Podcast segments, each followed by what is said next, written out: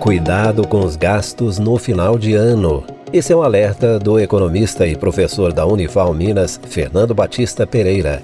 No Conexão Vanguarda de hoje, Fernando Batista fala sobre finanças familiares e sobre o planejamento orçamentário familiar para 2021. Alô, ouvintes da Rádio Vanguarda, bom dia.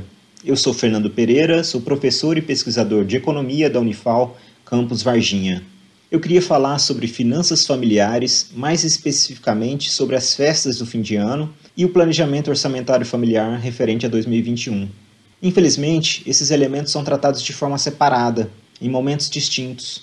No final do ano, as pessoas pensam nos gastos e nas festas, e só no início do ano passam a refletir sobre os gastos e responsabilidades financeiras do ano corrente. No entanto, o planejamento financeiro do orçamento familiar deve ser feito ao final de cada ano, que é justamente quando a renda familiar tende a ser um pouco mais elevada, seja pelo aquecimento da economia, seja pelo recebimento do 13º salário.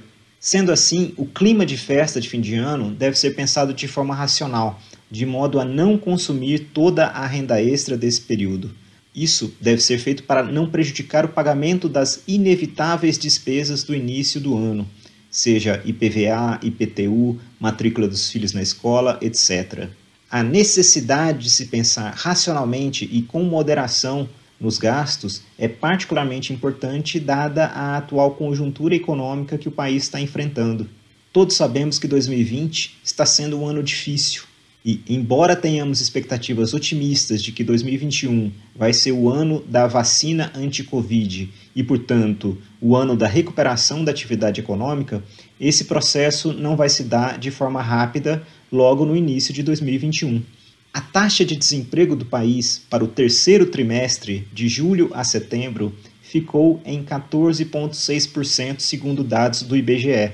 Esse valor é 2,8% acima do igual período de 2019. Além disso, o valor do terceiro trimestre é 1,3% acima do segundo trimestre, que foi o momento mais grave da crise da pandemia. Em resumo, a tendência é que o crescimento vai continuar acompanhado por crescimento no desemprego nos próximos meses. No caso particular do sul de Minas, se pegarmos os três maiores municípios, a gente vê também uma situação que não é confortável. Por exemplo, Pouso Alegre apresenta um número muito modesto de geração de saldo de geração de empregos, apenas de 0,23% no período de janeiro a outubro, segundo dados do CAGED. Varginha está numa situação pior, uma situação negativa de perda de 1,14% de empregos nesse período.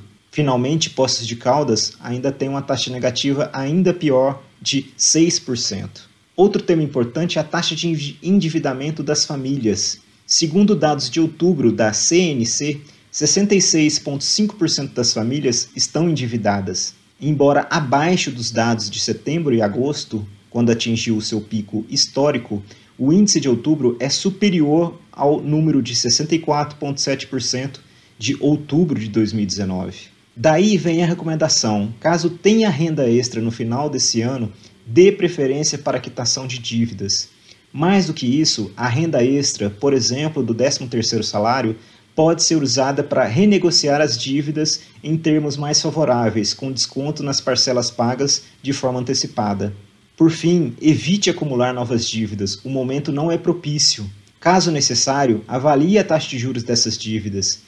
Parcelamentos e atrasos na conta do cartão de crédito têm as maiores taxas de juros do Brasil e devem ser evitados por completo. E lembre-se, um fim de ano com gastos moderados é muito melhor do que um fim de ano com festas que impliquem uma condição de superendividamento familiar no ano seguinte. Toda terça tem um pesquisador ou técnico da Unifal Minas no Conexão Vanguarda.